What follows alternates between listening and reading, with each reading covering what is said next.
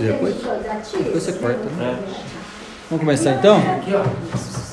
Vamos orar e agradecer a Deus, amém?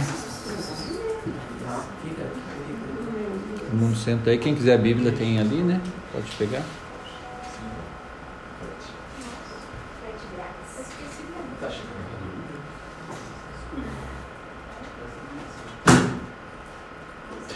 É, amigo. Todo mundo acomodado aí? Feche seus olhos, baixe a cabeça, vamos orar e agradecer a Deus.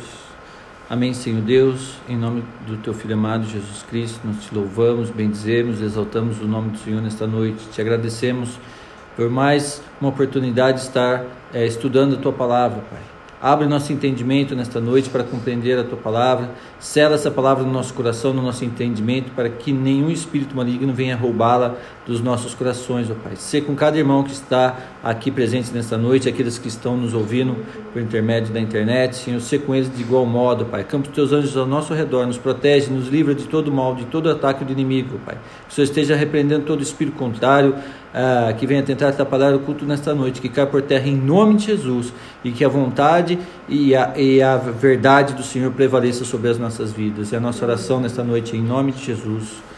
Amém. Amém. É, hoje eu vou dar uma puladinha no estudo que nós estamos fazendo, vou dar uma palavra diferente, tá? A partir de semana que vem a gente continua, tá bom?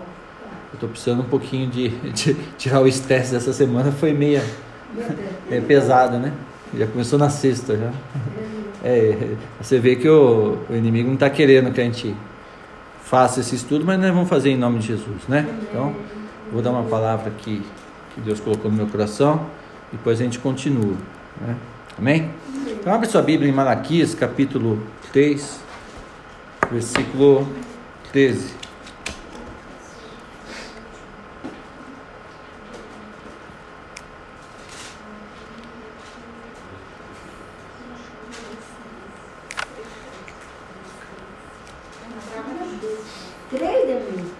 Capítulo 3, é isso. Versículo 13. É o número que eu gosto, né? Sempre tem. É. É. Entendeu?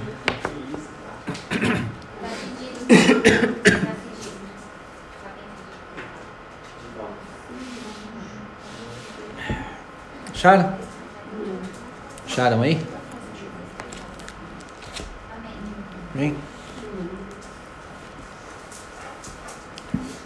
Vamos ler aqui. Que diz assim no, no título, né? Seria um subtítulo aí. É, a diferença entre os justos, entre o justo e o perverso, né? Seria isso? A diferença entre o justo e o perverso. As vossas palavras foram duras para mim, diz o Senhor, mas vós dizeis: Que temos falado contra ti? Vós dizeis: inútil é servir a Deus. Que nos aproveitou termos cuidado em guardar os seus preceitos, em andar de luto diante do Senhor dos Exércitos? Ora, pois nós o reputamos por felizes os soberbos, também os que cometem impiedade, prosperam. Sim, eles tentam o Senhor e escapam. Então os que temiam o Senhor falavam uns aos outros o Senhor atentava e ouvia. Havia um memorial escrito diante dele para os que temem ao Senhor e para os que se lembram do seu nome. Eles serão para mim particular tesouro naquele dia que prepararei, diz o Senhor dos Exércitos. Poupá-lo-eis como um homem poupa seu filho que o serve. Então vereis é, outra vez a diferença entre o que entre o justo e o perverso, entre o que serve a Deus e o que não serve. Pois eis que vem o dia e arde como fornalha. Todos os soberbos e todos os que cometem perversidade serão como restolho. O dia que, é, que vem os, os abrasará, diz o Senhor dos Exércitos, de sorte que não lhes deixará nem raiz nem ramo. Mas para vós outros que temeis o meu nome, nascerá o sol da justiça, trazendo salvação nas suas asas. Saireis e saltareis como bezerros soltos da estebaria.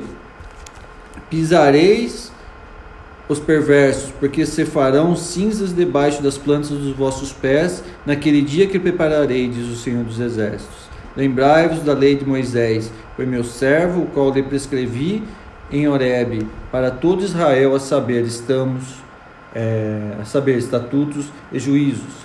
Eis que vos enviarei o profeta Elias, antes que venha grande e terrível dia do Senhor. Ele converterá, converterá o coração dos pais aos filhos, o coração dos filhos aos seus pais, para que não venha é, e fira a terra com maldição. Amém? Senhor Deus, muito obrigado por essa palavra, Senhor. Abre nosso entendimento para compreender a vontade do Senhor nas nossas vidas. É a nossa oração em nome de Jesus. Amém. Amém? Então aqui tá, é, diz aí, já começa assim, né? As vossas palavras foram duras para mim, diz o Senhor. Né? Que, daí eles falam assim: que temos falado contra ti? Vós dizeis: inútil é servir a Deus, que nos aproveitou termos cuidado em guardar os seus preceitos e andar é, de luto diante do Senhor dos Exércitos?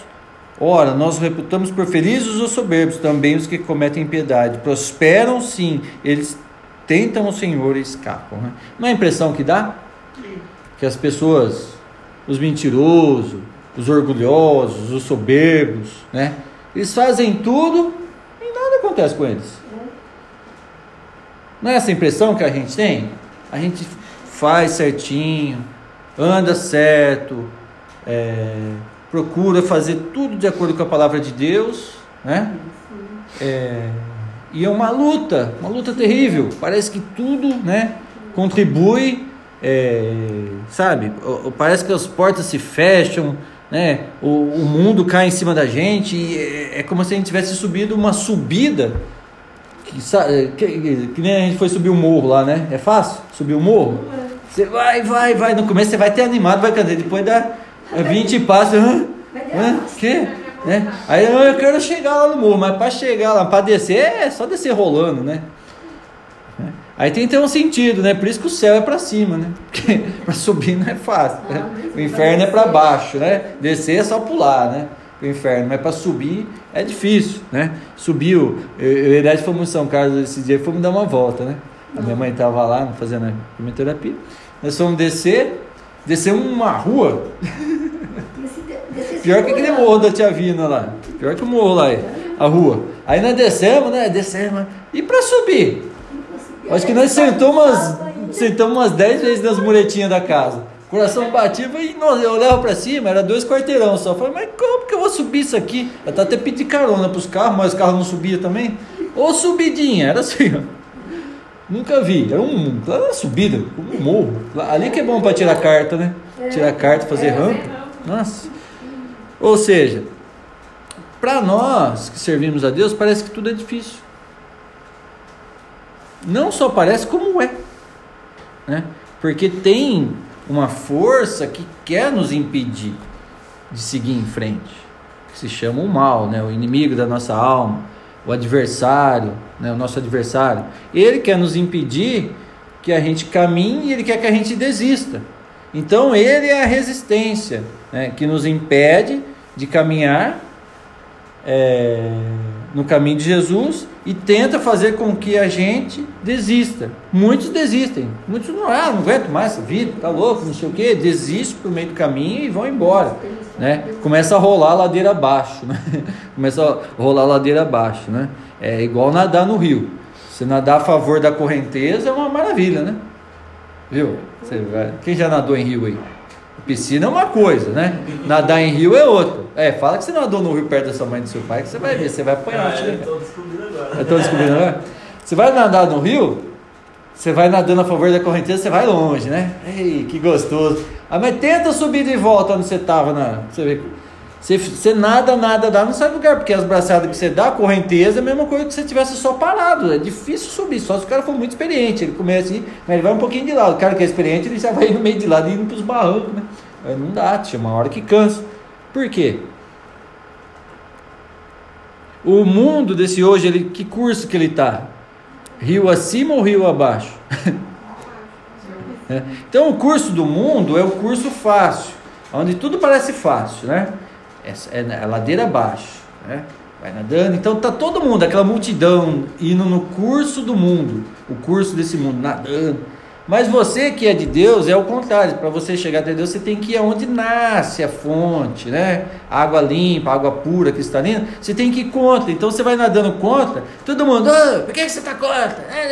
Oh, por que, você está subindo, descendo? E daí você vai batendo num, bate no outro, e as pessoas vão te atropelando. Um vem te dar um soco, te dá um chute por meio do caminho e vai ter que ter uma hora você fala desiste. Daí você larga e começa a descer no curso do mundo. Então muitos têm desistido e está descendo no curso do mundo que vai dar lá no mar, né? Todo o rio, no final das contas, vai para onde? No mar, não é isso? É isso. Então, para subir o rio é difícil, para subir o morro é difícil, para subir para o céu é difícil. O caminho, né, que Jesus nos deixou é difícil. E a impressão que a gente tem que a gente tipo tá padecendo, né, numa luta, mas as pessoas que estão no curso do rio abaixo são felizes. Aí você vê lá o cara lá, mentiroso, não sei o que, com um baita casona, um baita palácio, um carrão, só vive viajando, tirando foto aqui para a França, para a Europa, vai não sei aonde, só de viagem. Acaba de chegar num lugar, já vai para o outro, e não sei o que. Você fala, mas aquele cara é um sem vergonha, engana todo mundo. E é o que está escrito aqui, e eles escapam. Nada acontece com ele. Não é isso? Acontece alguma coisa com ele? Não, Senhor. Eles tentam, o Senhor vai, tipo, fala mal de Deus, blasfema contra Deus e não cai nenhum raio. Não é assim? Eu estou falando como a, a nossa cabeça, imagina, mas eu, se eu falar alguma coisa, no outro dia já. Sabe, parece que vem castigo, o cachorro morde sua canela, parece que vem repreensão. Se a gente falar alguma coisa, parece que para nós. Tudo, a consciência, você não dorme de noite, sua consciência pesa. Eles não, eles falam mal de Deus, eles tiram sarro, eles blasfemam. E nada acontece com eles. Eu estou falando segundo o texto que está aqui, tá? Não estou incitando vocês a, a rebeldia. É o que está escrito aqui nessa palavra. E ó, vós dizeis, inútil é servir a Deus. Quem dizia? O povo que servia a Deus naquela época tinha o mesmo pensamento. Nós jejuamos, nós oramos, nós fazemos, seguimos mandamentos e somos perseguidos, maltratados. Às vezes muitos de nós morrem né, por causa do Senhor. E os outros povos aí que não tá nem aí, faz o que eles querem, eles escapam, temem, escapam, os mentirosos escapam. Né? E aqui, ó, inútil é servir a Deus. Que nos aproveitaria, é, que nos aproveitou termos cuidado em guardar os seus preceitos e em andar de luto diante do Senhor dos Exércitos? Do que nem adianta então? Ah, então vou seguir o curso do mundo, vou fazer o que todo mundo faz. E pronto. Né? Não me adianta? Ora, pois nós reputamos por felizes os soberbos. Nós entendemos que os mentirosos, os soberbos, os ladrões são felizes. Por quê? Não tem justiça, não, não acontece nada, e eles estão aí se dando bem. A pessoa ele vem, te engana, tá lá bem, passa ano, entra ano, passa ano, entra ano, e ele tá lá de boa, não é isso? Estou falando a impressão que dá, tá? Então, os que temiam o Senhor falavam uns aos outros, e o Senhor atentava e ouvia. Aí Deus ouvindo. Né? Aí havia um memorial escrito diante dele para os que temem o Senhor e para os que se lembram do seu nome. Só que diante de Deus, aí Deus estava ouvindo toda a queixa do povo, só que diante de Deus havia um memorial, né? Daqueles que temiam o Senhor. Diante ah, daqueles que tinha, Deus tinha ali, tipo, é, tu, a vida da pessoa estava diante de Deus, daquele que teme o Senhor estava, mas dos ímpios, dos soberbos, não. E aqui fala assim: é, eles serão para mim particular tesouro naquele dia. Ou seja, qual é a diferença do que serve e que não serve a Deus? Naquele dia, que dia que ele está falando? No dia do juízo. No dia em que todo mundo vai prestar conta diante de Deus. Naquele dia em que todos vão ressuscitar e cada um vai prestar conta das suas obras, aí você vai ver a diferença do que serve. Essas pessoas aqui falam assim, mas eu, eu só padeço, padeço. naquele dia, sabe? Que vai ter o dia do juízo. Aqui fala, verá a diferença entre o que serve e o que não serve. O que teme é o que está escrito aqui, ó. no versículo 18: Então vereis outra vez a diferença entre o justo e o perverso, o que serve a Deus e o que não serve a Deus. Assim, mas então, mas enquanto isso eu vou ficar sofrendo aqui, mas quem diz que nós estamos sofrendo? Essa impressão que a gente tem que a gente está sofrendo é uma mentira que o diabo quer implantar na nossa mente que não vale a pena servir a Deus, porque ele vai lutar até o último instante, né, no nosso psicológico para dizer: aí, ó, o fulano lá é mentiroso, ele rouba, mente lá, tá rico você aí, ó, não tem nada. Quem disse que eu não tenho nada? Eu tenho aqui um monte de gato, né? Tenho cachorro, eu tenho uma família, tenho amigos aqui, nós irmãos, né? Novos irmãos. É, tem uma casa para morar, tá, tem saúde. Quando eu tenho um problema, eu tenho Deus na minha vida que me sustenta. Eu tenho Deus na minha vida. Eu tenho tudo. Quem tem Deus tem tudo. Mas o diabo ele quer dizer assim: não, mas você não é milionário. Você não tem uma mansão, você não tem um carrão, entendeu? É, é, é esse o mundo. E aí é que está o engano. Charles, peraí. E aí é que está o engano. O, inimigo ele tem enganado as pessoas. Enganado as pessoas em que para você servir a Deus você tem que ser rico. Ah, eu sou servo de Deus, eu tenho que ser próspero, eu tenho que ser rico, abençoado. Onde está tá aqui o homem que é rico, que é abençoado por Deus?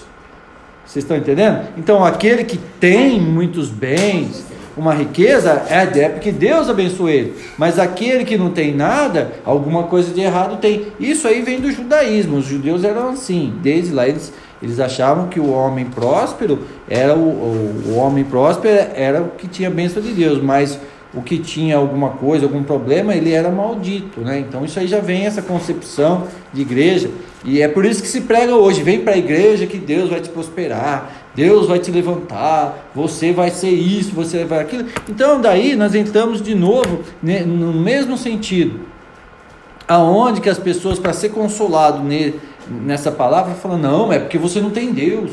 Então você vem aqui, ou você está na igreja errada, você vem aqui, que aqui é a igreja onde as coisas acontecem, onde Deus vai pôr a mão, que não sei o que. Aí vem e se ensina, aí vai vir uma outra coisa que envolve aqui. Se ensina, ensina um Deus que faz tudo por você. Né? Então, quando as pessoas chamam para ele, ó, oh, vai lá que Deus vai fazer algo na sua vida. Já ouviu isso? Deus vai fazer algo grande na sua vida. Deus tem um grande plano para você na sua vida. Deus vai te levantar como um grande homem. Daí, quando fala assim, vem um falso profeta e fala assim: Deus está me mostrando que você vai ser um grande homem nessa terra. O que, que você pensa? Você vai crescer e vai ficar com 4 metros de altura? O que, que você pensa? Um grande homem nessa terra. O que, que você já imagina? Você vai, ter muito dinheiro vai, vai ser muito conhecido, não é isso? O que, que você entende por um grande homem? Né? Então a pessoa, ah, é que eu tô com umas ideias aqui de fazer uma, montar uma firma, então, ah, daí, aí, então é isso mesmo que Deus mostrou. Daí já você vai dando corda pro cara, é que a sua empresa vai crescer, não só no Brasil, né? Mas em, em todo mundo, e o cara fica tudo cheio, né? Que lá agrada a alma da pessoa. Então, se ensina um Deus que que se você for servo, entre aspas, dele, né? Ele vai te dar tudo. Ele vai te dar, mas como que Deus vai dar? Como que Deus dá algo? Tipo, vou, na, vou num lugar, aí o, o fulano lá orou por mim, me abençoou, daí ele, as pedras vão sair da minha frente, o rio agora que. Porque o rio, além de ser. É, ser assim, a correnteza correr para o curso do mundo, você sabe que a água só corre em desnível, né? A água, o rio, a água do rio é nivelada, mas ali ele vai sempre procurar as descidas, não é assim? É o que eu falei da subida. Você pode, você vai olhar no rio, você vai falar, o rio está em nível. De fato, a água sempre vai procurar o nivelamento. Mas o rio, conforme quanto mais descida, mais correnteza tem, não é assim? Quando é mais plano, a água fica, né? Aquela corredeira calminha, não é assim? Mas quando tem assim alguma cachoeira perto, alguma coisa, a água é uma. Já viu enxurrada em, em rua? Né? Você viu o jeito que a enxurrada é? mas a, quando a rua é retinha, não é uma aguinha, vai devagarzinho, assim? Não é. é. Aí o que acontece? O curso do mundo é assim. Quanto mais descida, mais rápido vai. Mas quanto mais subida, mais difícil é. é de, de, de, subir, né? A, a diferença é que com Deus nós temos as dificuldades da vida, igual todo mundo. Eu vou ter, se eu, se eu cortar a mão, vai sair sangue. Se o justo cortar a mão, vai sair sangue, mas se o ímpio cortar a mão, vai sair sangue, do mesmo jeito. Se você comer uma comida estragada, tanto justo como ímpio, vai passar mal. Todo mundo vai ter. Então a gente está sujeito às mesmas coisas que todo mundo. Mas qual é a diferença? Enquanto nós estamos aqui. Deus, ele não vai fazer nada por mim.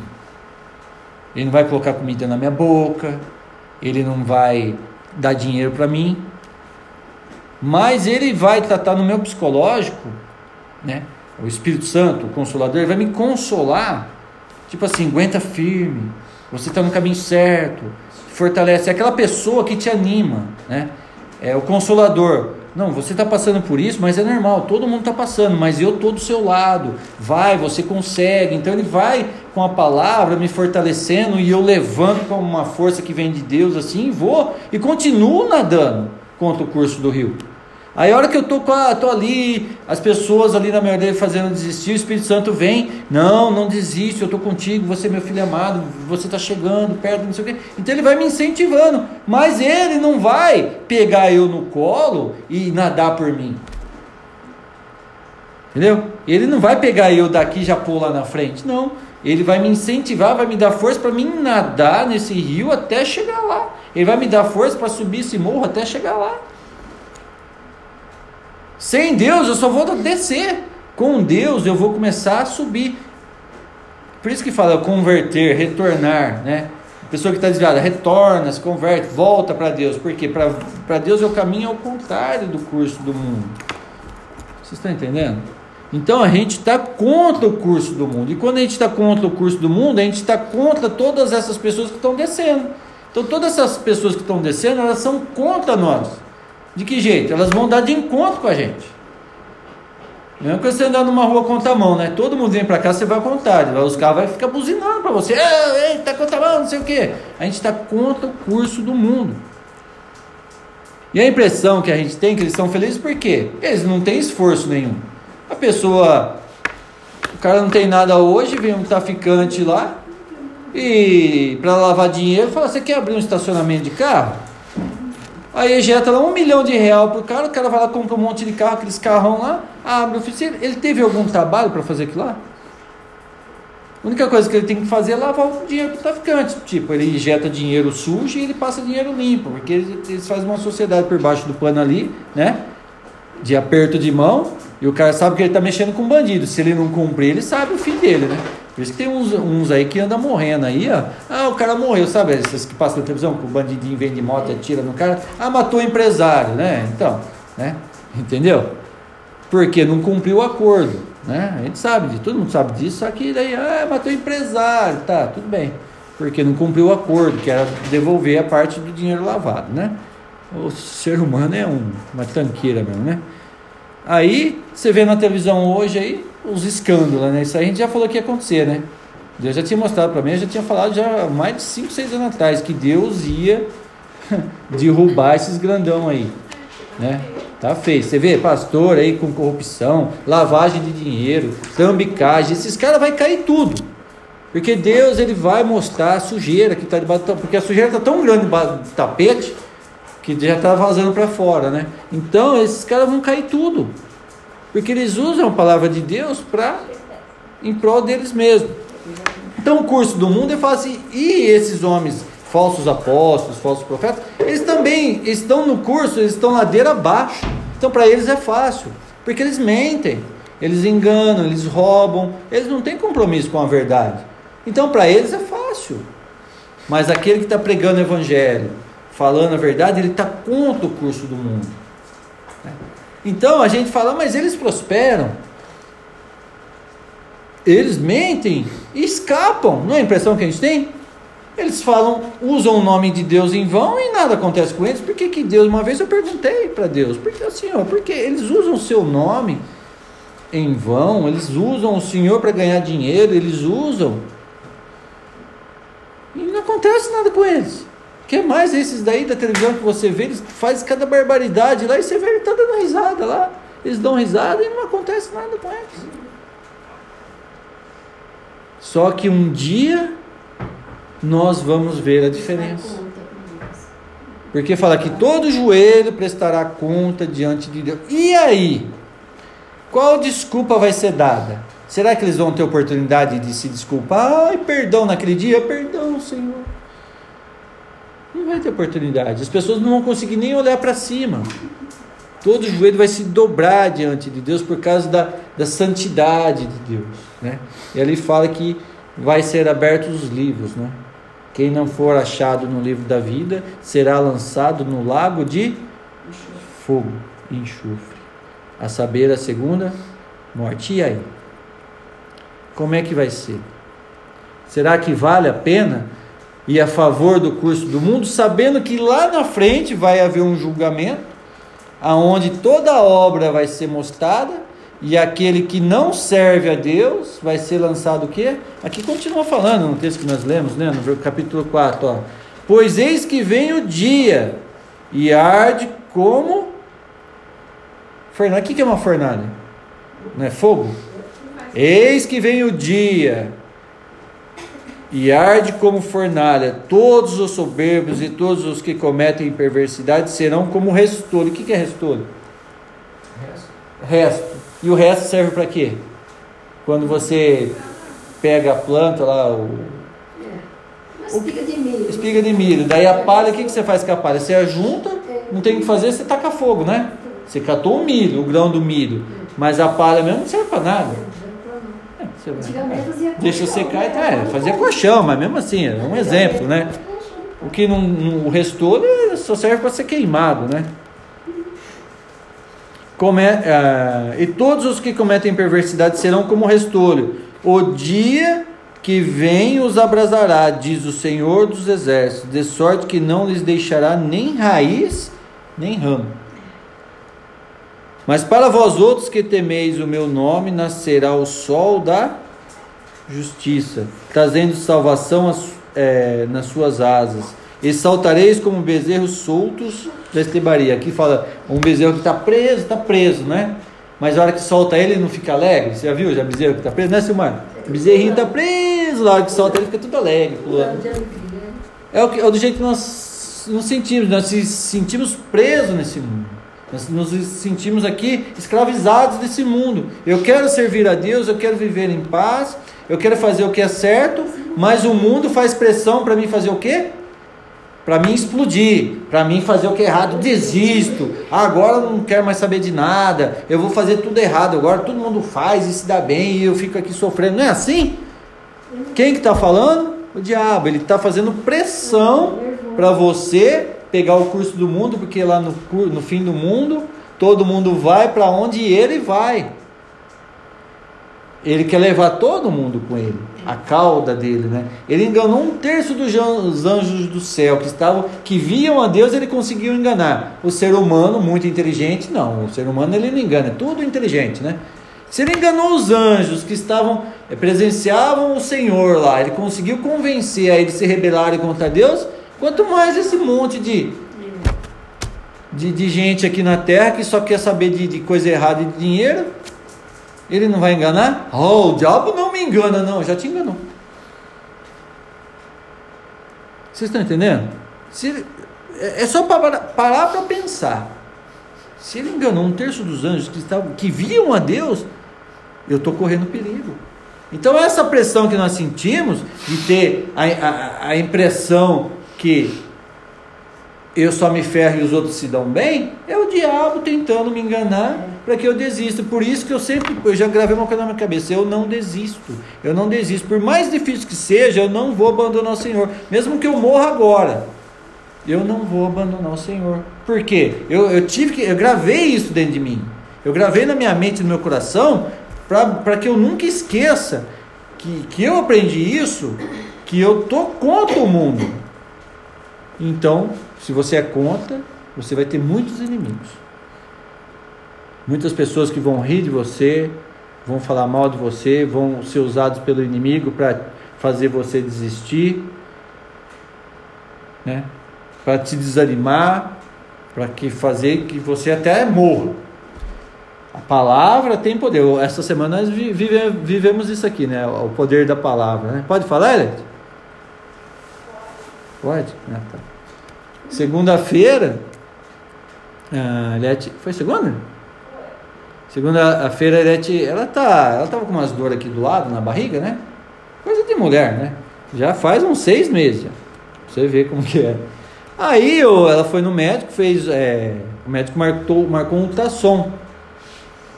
E aí ela foi lá no médico segunda-feira e a médica que ia fazer o ultrassom chamou ela, é, tinha um monte de gente lá, passou ela na frente como se fosse urgente e falou assim para ela: Há quanto tempo você está com um tumor? No útero. Há quanto tempo faz que você está com câncer, no, é, tumor de câncer no, no útero? Aí a Eliette já disse que caiu as pernas dela, já ficou chorando lá. Mas eu não estou com tumor, não, mas o médico marcou aqui que você tá, que, que, que né? Que tipo, já tá tipo assim, estágio terminal, né? Como se for, fizesse assim, né? Porque eu fui no médico em fevereiro, a ultrassom marcou agora. É. Então se eu tivesse, eu. Pera aí, deixa eu concluir aqui, depois vocês falam. Aí, o poder que a palavra tem. Aí ela tinha ligou chorando para mim, vou morrer, não sei o quê. É, não, mas só faltou falar, né? Aí já ficou aí, não queria nem fazer comida mais, já ficou lá jamuada pros cantos. Aí ia no médico só na quarta-feira com esse resultado, né? Quarta-feira, não, quarta-feira ela ia pegar o resultado do ultrassom. Nem dormiu, não dormia, ficava lá, assim, né? Até pegar quarta-feira. Chegou lá pegar o ultrassom, não tinha nada.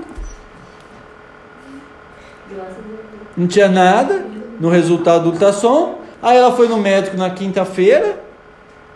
Ô médico, eu não escrevi nada disso. Eu não escrevi? Você acha que eu sou louco? De escrever que você está com câncer? Só de examinar você lá no meu consultório? Mas da onde essa doida dessa médica tirou isso? Quem que usou a boca dela? O diabo fez ela, ela enxergar ali no, no, no exame isso para atacar ela. Você está entendendo? Porque o poder da palavra, se a pessoa falar, você vai morrer hoje, você, mesmo que você sabe que não vai, mas você já fica, mas, o que, que vai acontecer comigo? Você já fica assim. É, aí tem mais. Daí a Eliette ficou moada aí. A minha mãe já achou que a Eliette já estava com raiva dela. Olha só o poder que uma palavra negativa tem. Né? Aí minha mãe já veio. O que está acontecendo? Por que, que a Eliette não, não queria falar? Porque, porque a gente já está passando isso com a minha mãe. Né?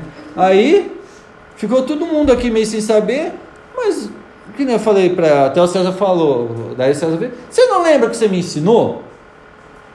Né? O que, que você falou lá para mim? Que a você falou lá que só quando você vai ter uma grande vitória, vem uma grande luta, né?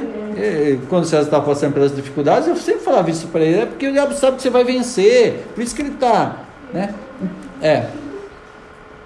Então, o poder da palavra faz isso. Então, se alguém vir falar para você, você vai morrer, eu sei que eu vou morrer, um dia eu vou. Mas não vai acontecer nada comigo sem antes Deus permitir. Nada vai acontecer comigo sem que Deus antes autorize, porque eu estou debaixo da onde? Da proteção de Deus. Então, tudo que acontecer comigo, que Deus deixar acontecer, para mim é bom.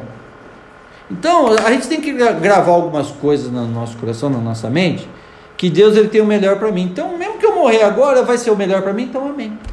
Você está entendendo? Agora vem, você vai se ver, vou te matar. Sabe quantas vezes já falar que vão me matar? Eu ouço isso aí desde quando eu nasci. Todo mundo quer me matar, não sei porquê. Cachorro quer me morder, passarinho quer me bicar. É, tô lá outro dia andando de moto, mas viu um passarinho, mas deu no meio do capacete, do nada.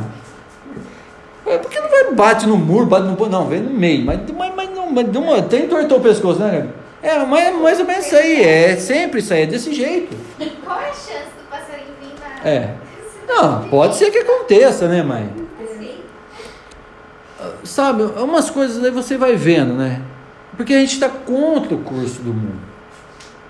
Então a gente tem que entender essas coisas, algumas coisas que acontecem. Então quando alguém vir falar alguma coisa para você, não já sai, eu morri, vai lá e morreu. Eu poderia sair com o carro transtornado, acontecer alguma coisa. É, por causa de uma palavra, ah, era mentira, e aí? O que, que é que você quer falar já? Não, você estava apontando alguém, fala, eu quero saber que eu sou curioso. Fala aí. Não, é que eu postei um sonho. É, fala aí, pode falar. Ah, ele não lembra.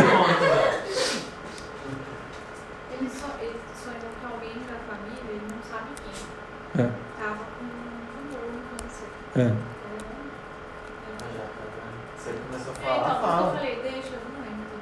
Ah, Quem tá é a avó. É, Tava, né? Tava, né? tava.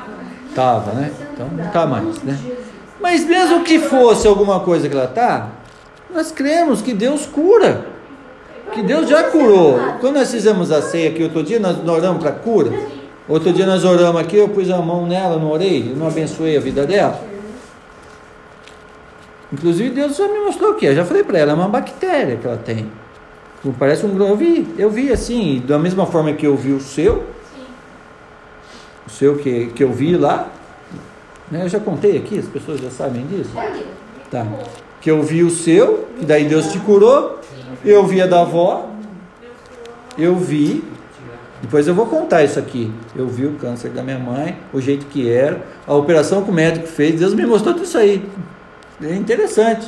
Até que tinha uma raizinha que não, não conseguia sair, que foi a que ficou, mas Deus tirou, viu? Tirou porque eu vi. Tirou, eu vi, tirando ali da veia e costurando, limpando e costurando. Eu vi isso, em visão. E eu vi da Eliette, eu estava de noite, quando ela estava com a dor, eu pus a mão nas costas dela, eu vi na hora. Era um monte de grãozinho de arroz assim, era branco e tinha alguns pretos. É bactéria. Falei, Eliette, você está com bactéria, pode ir no médico. Foi onde que ela foi. Aí só que o diabo, para fazer a enganação, faz tudo, tudo essa, esse forfé, né? Então eu não sei, eu não sei, Deus me mostra essas coisas, eu vejo, tá? Como eu já vi muita coisa por aí também, Deus andou curando um monte de gente, tá? Ah, mas eu não sei como é que isso acontece. Não, não pergunta para mim como é que acontece, porque não, a glória é para Deus, é Ele que faz, não sou eu que faço. E eu também não vou lá no hospital curar todo mundo também, que eu não sei nem como fazer isso aí, tá? Isso aí é, é quando Deus quer, do jeito que Ele quer, da vontade, do jeito dele, é Ele que manda, tá? Então, é, é assim que funciona. Mas a- o justo agora, nós somos justos, não somos? Nós somos justificados, não porque eu sou justo, eu, eu sou justificado pelo sangue de Cristo. Aí, quando eu permaneço em Cristo, eu continuo sendo justificado. Não porque eu sou bom, porque a Bíblia fala assim: não há um justo, um sequer, não está escrito? Então parece que eu estou sendo mentiroso agora. É, ele está falando que é justo, mas não há um justo, um sequer, não está escrito na Bíblia? Não há um justo, um sequer, mas todos carecem do quê? Da graça e da glória de Deus, não é isso? Então não tem ninguém justo o suficiente. Ah, eu sou justo. Não. Todos precisam da graça e da glória de Deus. Então por que, que eu digo que eu sou justo? Porque eu creio na graça de Deus. E eu sou justificado por Cristo. Então eu posso dizer que eu sou justo, porque eu sou justificado, mas não porque eu sou bom. Então você é justificado por Cristo. Porque nós erramos, mas Ele intercede por mim, Ele morreu por mim, pelos meus pecados. Ah, ele fala que é justo, mas não é. Eu conheço ele. Tudo bem, eu tenho meus erros, como todo mundo aqui tem. Eu me arrependo, eu choro, eu peço para Deus tirar de mim, mas o sangue de Jesus me purifica de todos os meus pecados. Eu tenho o sangue de Jesus na minha vida e eu permaneço nele. É por isso que eu permaneço nele. Porque se, se eu sair de Jesus, os meus pecados não vão ser mais purificados. E aí, eu estou na injustiça. É assim que funciona. Então, a Bíblia ela não se contradiz. Nós somos justificados por Jesus. E nesse dia, quem tiver o sangue de Jesus, ele for justificado por Jesus, ele será salvo. E, e não havendo nada lá no dia que os livros foram abertos, não vai haver nada. Meu livro vai estar em branco, não vai haver nada contra a minha vida. E eu não vou ser lançado no lago de fogo. Por isso que eu creio. Eu creio que eu não vou ser lançado no lago de fogo. Porque eu estou em Jesus. Quem está em Jesus, ele é justificado, ele é purificado. Todo dia Jesus, eu sou purificado. O sangue de Jesus, ele me limpa, ele me lava. Então por isso que a gente tem que permanecer nele. Sem ele, sem ele não há salvação. Nenhum homem é autossuficiente, ninguém, nenhum pastor, nenhum apóstolo, nenhum profeta é autossuficiente para viver. Eu vivo sem Deus. Não vive, ninguém consegue viver sem Deus. É por isso que nós adoramos a, a Deus, servimos a Deus. Né? E enquanto isso nessa terra, estamos nadando no curso contrário do mundo. Aí sofremos essa. Então a Bíblia explica, porque dá a impressão que quem faz coisa errada se dá bem, porque eles estão a favor do mundo. E quem serve a Deus dá a impressão que, né, só padece. Então, eu prefiro padecer aqui com a impressão que eu estou padecendo, mas não estou, né? Eu prefiro ter a impressão que eu estou padecendo e as pessoas do mundo estão se dando bem, mas depois viver a eternidade com Deus, do que viver no curso do mundo aqui e, e, e parecer que eu estou me dando bem e depois ser lançado no lago de fogo. Então é uma escolha que muita gente faz. Muitos aí preferem mentir, roubar, ah, depois eu vejo, depois eu vejo, depois eu vejo. Aí naquele dia, como está escrito aqui, naquele dia verá a diferença. Eu quero ver a diferença. Porque quando a gente fala, Senhor, faz justiça na minha vida, ele fala, calma, meu filho. Toda vez Deus fala a mesma coisa, calma, a hora está chegando já estamos na última hora, né? Já nem na última hora, mas já no último minuto. Está para acontecer. Não sou só eu que estou falando, estou acompanhando algumas pessoas, está todo mundo com o mesmo sentimento, o Espírito de Deus está falando a mesma coisa. Já estamos à beira. Jesus já está já tá chegando, já está chamando, Deus está reunindo a igreja. Eu vou falar mais uma coisinha aqui, daí a gente vai orar. Hoje eu quero fazer um culto mais curto. Eu quando eu me converti, eu orava muito buscando o Espírito Santo. E naquela época eu vi claramente, eu vi na minha frente uma espada. E essa espada ela flutuava na minha frente. E eu, e eu perguntei para Deus: o que é essa espada? Ele falou: é sua, pega. A gente sabe que a espada é a palavra, não é? A espada, a palavra de Deus é como uma espada. E eu vi aquela espada, é aquela mesma que corta dos dois lados. Né? pega, ela é sua. Então Deus me deu o dom da palavra. E eu peguei. Eu lembro que eu fiz assim, peguei a espada e ela, Deus me foi dado. Depois disso veio um anjo. Eu vi um anjo entrando onde eu estava e ele passou perto de mim e, e caiu uma pena. Não sei se anjo tem pena ou não, mas é um simbolismo, tá? Eu não sei se anjo tem asas, tem pena. Na Bíblia fala que tem anjos que têm asas como de águia, outros, tá? tá, mas isso aí fica para depois, que eu não vou explicar esse mistério também, nem não me interessa isso também. Só que eu vi o anjo, mas no que ele passou, eu sabia que era um anjo. Caiu uma pena, e eu peguei e eu falei, pega, peguei a pena. Né? E daí, me deram, tipo, um outro anjo me entregou um arco. Um arco de arco e flecha. Né? E eu fiquei com esse negócio, a espada, a pena e o arco e flecha, três instrumentos que eu tinha na mão: um arco e flecha, uma pena, tá?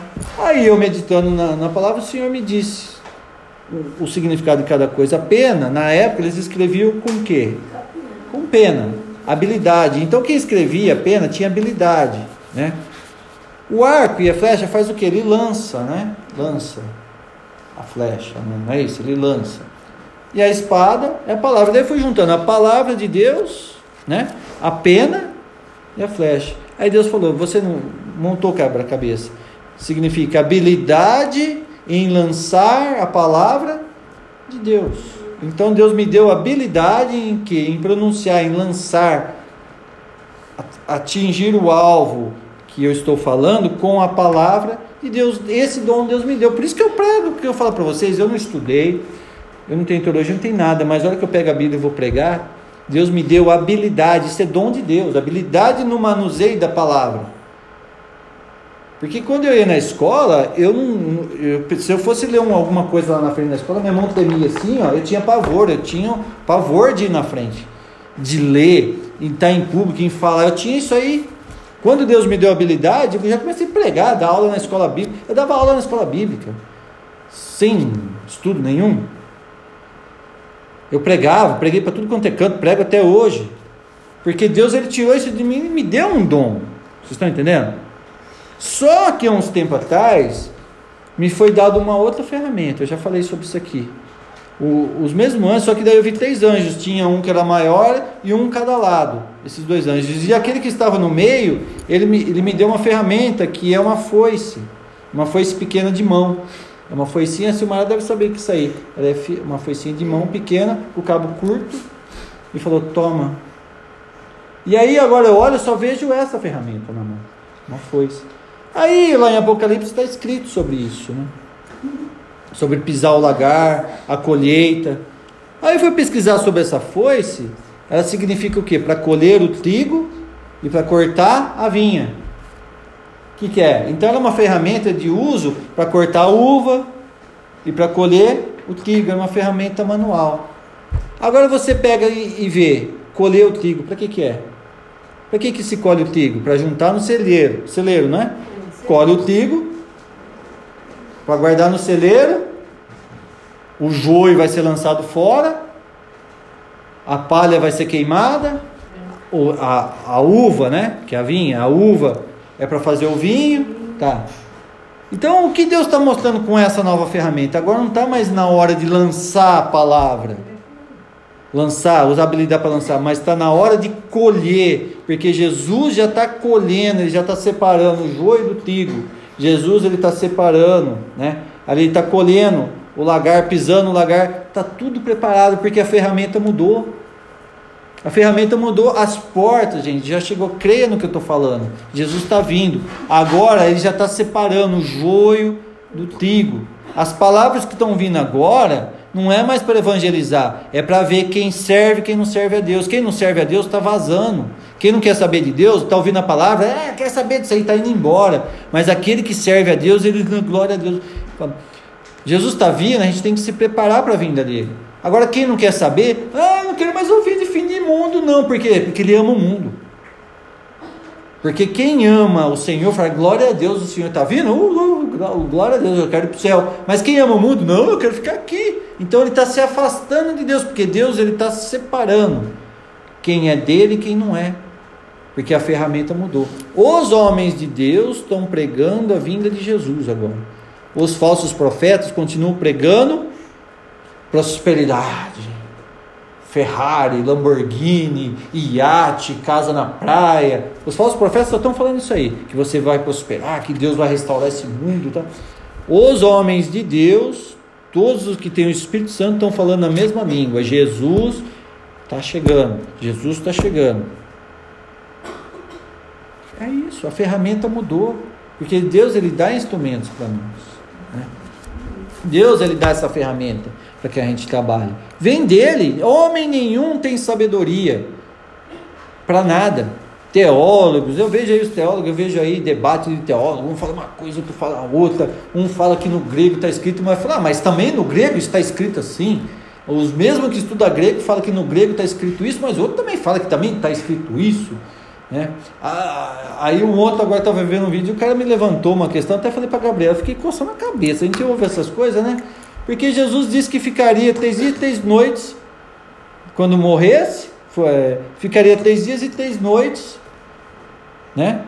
No ventre da terra e depois ressuscitaria. Mas se Jesus morreu na sexta-feira e ressuscitou no domingo, não deu três dias e três noites. Eu falei, rapaz, mas me, me fundiu a cabeça, agora estou com esse negócio na cabeça, vou pesquisar sobre isso aí. Porque se ele morreu na sexta-feira, três horas da tarde, e ressuscitou domingo de manhã, Deu três dias e três noites? Tem que dar três dias e três noites, porque Jesus não é mentiroso. Ele fala a verdade, né? Então ele não morreu na sexta-feira. Ele teria que ter morrido no mínimo na quarta-feira. Aí ficava quarta-feira de noite, quinta, um dia. Quinta-feira de noite, né? Sexta, sábado, dia inteiro, à noite ressuscitava para ressuscitar no sábado, porque ele ressuscitou no primeiro dia, isso aí é fácil. Mas então ele morreu. Na... Sabe essas coisas? Aí os teólogos ficam brigando. Não, morreu na sexta, não, morreu na quarta, não, morreu na quinta. Aí, ninguém sabe nada.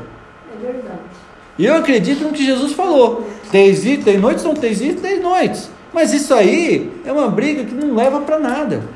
É uma coisa que não vai influenciar na minha salvação, não, mas você vê que eles não têm entendimento entre eles mesmos. Cada doutrina fala uma coisa, cada segmento fala uma coisa, mas é uma coisa para se pensar, não é? Mas peraí, então eu fui enganado todo esse tempo? E fui. Por interesse religioso. Sexta-feira santa, sábado de aleluia, domingo de Páscoa, já vai na mesma história que a gente vai entrar depois, né? É uma tradição. Não, Jesus morreu sexta-feira, ressuscitou no domingo, mas não dá três dias e três noites. Vocês estão entendendo? Vocês podem pesquisar sobre isso aí, vocês vão pirar na batatinha. Mas peraí, não dá. Tem que ser. Se Jesus falou assim como Jonas ficou três dias e três noites no ventre da baleia, né? Assim o filho do homem ficará três dias e três noites no ventre da terra. Está escrito, Jesus falou isso. Você vê como que não bate as coisas? E a gente, a gente é crente papagaio. O que é crente papagaio? Repete o que ouve. O papagaio só repete o que aprende, não é isso? Quanto eu já pedi tanto perdão para Deus, tantas coisas que eu, que eu ensinava, que eu ensinava antes, porque eu tinha ouvido. Eu ensinava, eu ouvi, o pastor falou, então é verdade. Né? Mas depois que eu conheci a verdade, ela me libertou, eu não sou mais crente papagaio. Nunca seja um crente papagaio. Repete o que o outro falou só de segurar. O cara falou, então é verdade. Não. Não seja crente papagaio. Mas seja um que ouve a voz de Deus e ouve a voz do Espírito Santo. Só fala o que o Espírito Santo mandar você falar. Se você não mandar falar nada, você não fala. Tá? Antes de encerrar, eu queria falar da história da, da vaquinha. Eu sei que muita gente aqui já ouviu, mas tem gente que não ouviu ainda, da vaquinha, da vaquinha, né? Então tinha ali a história, a história conta o seguinte. Tinha, dois, tinha um profeta e todo profeta, na, na, naquela época, ele andava com um, com um servo, né? Esse servo, ele servia o profeta e é chamado, e ele era um aprendiz de profeta. No caso de Elias, né? Tinha Eliseu. Quando Elias morreu, Eliseu tomou o lugar de Elias. Depois Eliseu tinha o Geazi, aí tinha um servo, daí até o Geazi tem aquela história do Namã, né? Então todos eles andavam com um servo que andava com ele, servia a ele em todas as coisas, e depois ele tomava o lugar do profeta, né? Então ali estava o, o profeta caminhando, o servo dele junto, e eles estavam caminhando ali por uma estrada de terra e já ia chegar a noite, eles pararam viram um sítio ali, né? Falaram, ah, vamos pedir permissão para a gente passar a noite nesse sítio aqui, para a gente come alguma coisa, descansa um pouco, amanhã a gente termina a nossa viagem, né? Só que aquele sítio era diferente, sabe? Ali cheio de mato, não tinha nada plantado, uma casinha velha, sabe, de madeira, tudo cheio de cupim, não tinha nada. E a única coisa que tinha ali perto da casa, de tanto mato que tinha, a vaca ficava ali, tinha um lugarzinho, tinha um pastinho bem pequenininho, uma vaquinha. A vaquinha era gorda, né? Dava leite a vaca, né? Aí bateu na porta lá, ele se apresentou, desceu um senhor assim, banguelo, cabeludo, tudo sujo, roupa rasgada. Ele tinha uns 10 filhos mais ou menos. Aquela escadinha de filho, né? Tipo 10, 9, 8, 7, 6, 5. e a mulher com a barriga grande, né? Tá? A mulher também tudo rasgado, as crianças tudo sabe com o narizinho escorrendo assim, correndo peladinho, né? não tinha roupa, né? E aí o profeta olhou, o servo olhou e ficou morreu de dó, povo, que pobreza, né? Chegou lá e falou: Não, vocês podem passar a noite aqui. A gente não tem muita coisa, não. A gente só tem aqui um pouquinho de queijo, que a vaca, a gente tira o leite da vaca, a gente faz um queijinho. A gente tem um punhadinho de arroz, aqui de feijão, que a gente pega o, queijo que a gente faz da vaca, a gente toca, toca de feijão e de leite, de, de arroz aqui, umas coisinhas aqui. O que a gente tiver é seu, pode comer. Daí foi lá, sentou na mesa, comeu queijo, arroz, feijão, né? tomou um copinho de leite da vaca, tudo vinha da vaca. Mas a vaca gordinha, pastava ali, tinha um lugar, eles cuidavam bem da vaquinha, né? Que era o único sustento que eles tinham era a vaca. Né? Aí eles passam a noite, mas aquele homem tratou tão bem o profeta e o, e o servo dele, mas cuidou, deu a melhor cama, tudo que eles tinham de comer, deu para eles. Não, fica à vontade, né? Tá? Aí o, de manhã cedo comeram queijo de novo, comeram ali um, uns negocinhos que tinha ali, foram embora, falaram, ah, vamos embora, muito obrigado, né? Aí o servo falou, profeta, eu sei que tu és profeta de Deus, eles nos trataram tão bem, você não vai abençoar eles? Olha a pobreza que eles vivem, né? Olha só, porque você tem, é só você pedir para Deus, Deus vai abençoar eles, vai tirar eles dessa vida. Aí o profeta fez assim, né? Coçou a cabeça, olhou a vaca, E a vaca estava bem perto de, um- de uma ribanceirinha que tinha ali, um, um morro. Ele foi lá, deu, empurrou a vaca, a vaca caiu lá para baixo do morro. Quebrou o pescoço, morreu a vaca. Aí aquele servo, aquele servo lá do profeta, mas só faltou pular. Porque fizesse isso, eles não trataram tão bem. Ele falou que o único sustento que eles tinham era a vaca. Tirava o leite, do leite se fazia o queijo, tocava, e agora eles vão viver do quê?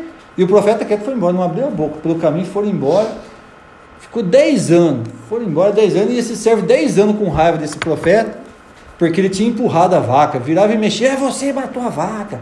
Eles morreram tudo de fome. Você não via aquelas crianças, tudo lá, o senhor lá morreu, e o, aquele servo bravo, o profeta que nunca abriu a boca. Daí eles estavam voltando, passando pelo mesmo lugar. Aí o servo, olha lá, olha, aqui não é por onde nós passamos. Daí era uma fazenda, pa- passando no mesmo lugar, uma fazenda chique. Olhou assim aquelas plantação, um monte de trator, um monte de gente trabalhando, uma baita de uma casa, aquelas casas de fazenda chique, sabe? Aí o servo, ah, tá vendo? Aqui é onde você matou a vaca, com certeza. É, eles tiveram que vender e ir embora daqui porque o senhor matou a vaca deles, eles morreram de fome. Aí algum fazendeiro rico veio, comprou e transformou isso aqui, tá? Daí falou, vamos pedir permissão para entrar. Nós chegou lá, né? Pediu permissão para entrar, entrou na fazenda.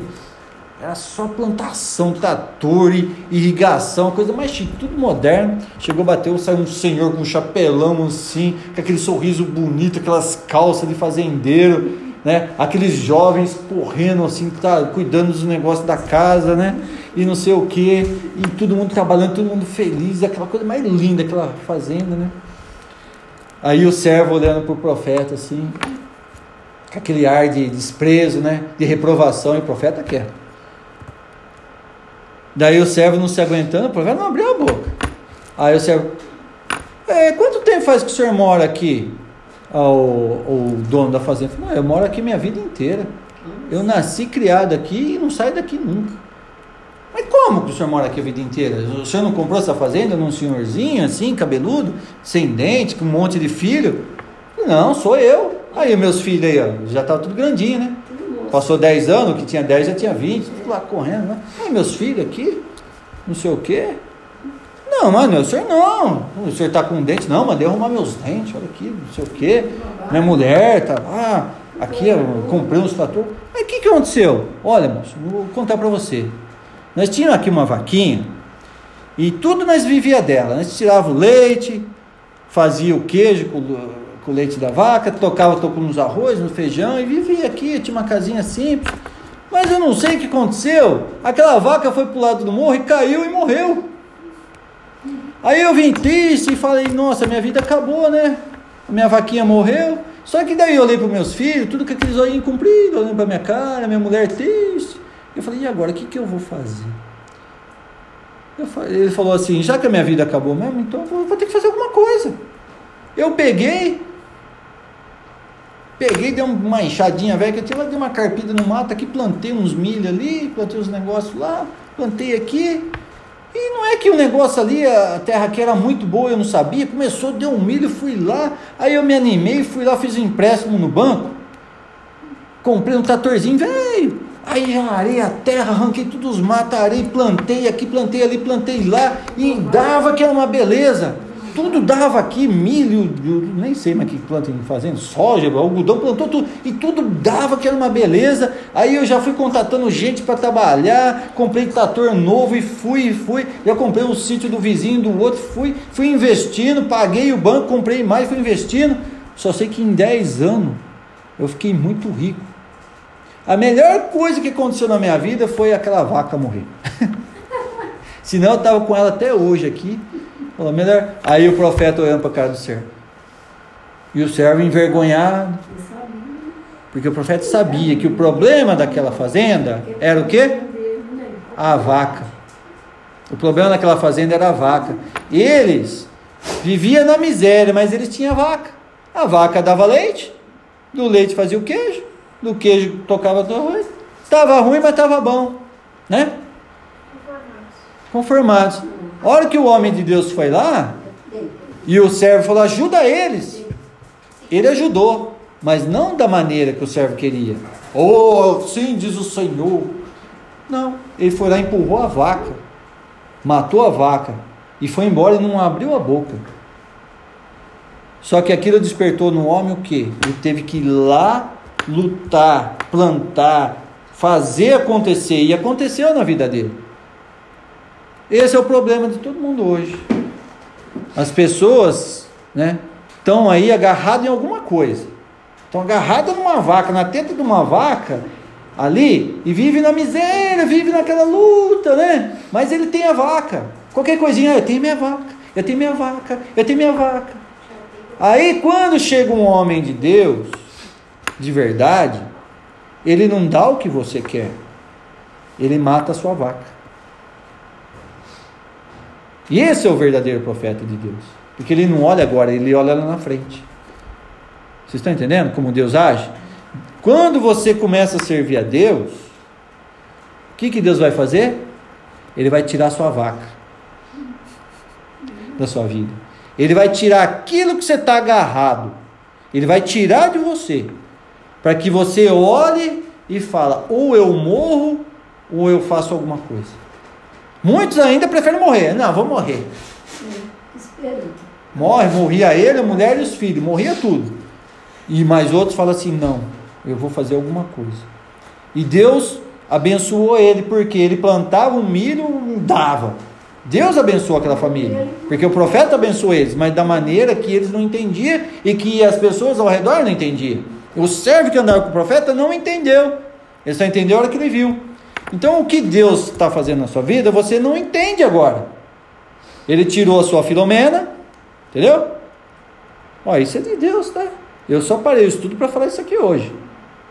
Deus, ele, ele tirou a vaca para a pessoa acordar. Enquanto você estiver agarrado em alguma coisa Ai, tá, mas eu tenho isso, ah, mas eu tenho aqui, eu tenho ali, eu tenho um seguro do governo, eu tenho uma cesta básica, eu tenho um auxílio emergencial. Ai, de fome eu não morro. Enquanto você estiver agarrado nessas merrequinhas que o diabo dá, você não vai ter aquilo que Deus tem para você. Mas a hora que você entender, falou, Deus tirou tudo que não presta da minha vida para que eu cresça. Mas Deus não plantou o milho. Deus não tirou o mato. Você está entendendo? Quem tirou o mato? Ele foi lá, carpiu o mato, plantou milho. Dali ele teve a ideia, foi lá, emprestou, pegou, comprou um trator, arou a terra, plantou mais coisas, foi plantando, foi trabalhando, foi produzindo, foi e conquistou. A maioria do, principalmente o povo brasileiro, é auxílio leite do governo. Vai, a, me ajuda aí nos auxílios que o governo. Já? Quantos auxílios o governo tem? Mas que hora que é? Já deu? É quase 9 horas. Ah, tá, já vou pegar. Quanto pessoa tem? Auxílio leite, auxílio maternidade, auxílio emergencial, auxílio não sei do que, auxílio. As pessoas. Auxílio. Quantas pessoas estiver agarradas nisso aí, nunca vão ser nada na vida. A partir do momento que a pessoa chutar tudo isso aí e for fazer alguma coisa, Deus vai abençoar a pessoa. Então, se Deus tirou alguma coisa da sua vida, amém. Agora abre o seu olho, pega a enxada. Enxada significa instrumento de trabalho. Pega a sua enxada e vai. Que Deus vai te abençoar. Porque enquanto a gente ficar sentado reclamando da vida,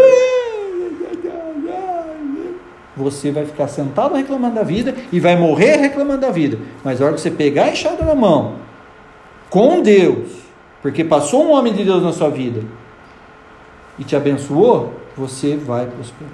Né? Eu só fiz esse culto hoje para falar isso. E eu quis mostrar aqui na, em Malaquias que as pessoas, a gente acha que as pessoas lá fora estão prosperando e a gente não. É porque a gente não entendeu. Por isso que fala: conhecereis a verdade, a te libertará. Porque a partir do momento que a gente conhece a verdade, com Deus eu tenho tudo.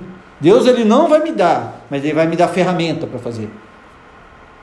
Vocês estão entendendo? Amém? Deu para entender? Vocês entenderam aí? Amém? Então vamos orar. Semana que vem a gente volta no culto. Amém? No estudo. Amém, Senhor. Deus, louvado seja o nome do Senhor. De toda honra, toda glória, todo louvor e toda adoração. Meu Deus e meu Pai, em nome do Teu Filho amado Jesus Cristo, Hoje nós entendemos, ó Pai, que o Senhor tem o melhor para nós. Mas enquanto nós estivermos agarrados em alguma coisa, dizendo, ah, isso está bom, isso está bom, isso está bom, nós vamos ficar somente naquilo. Mas a hora que nós enxergarmos lá na frente que o Senhor tem algo novo, algo melhor para nós, nós vamos jogar tudo esse enrosco, essa armadilha que o diabo preparou para nós e vamos seguir em frente, porque o Senhor é Deus, Deus grande. Não é um Deus pequeno, não, o Senhor é um Deus grande, mas nós temos que entender isso. Muito obrigado, Pai. Abençoa todos os que ouviram esta palavra nesta noite. Abençoa todo irmão, Pai. Principalmente, Senhor, aqueles que estão passando por dificuldades, ó Pai, às vezes na vida financeira, Senhor. O Senhor é, é aquele que envia o profeta, é aquele que envia o homem de Deus na hora que ele precisa. Faz com que essa pessoa entenda o que está acontecendo, Pai, mas que ela nunca negue o Senhor, que ela sempre sirva ao Senhor, que ela nunca vá para o curso do mundo, mas sempre nade contra o mundo, para que um dia nós possamos estar todos juntos com o Senhor. Naquele dia veremos a, a diferença entre aquele que serve e o que não serve o Senhor. Deus abençoe a todos, em nome de Jesus, até sexta-feira que vem, em nome de Jesus. Amém? Amém? Deus abençoe vocês aí até semana que vem. Amém? Ah, é, resumindo, a ideia está bem.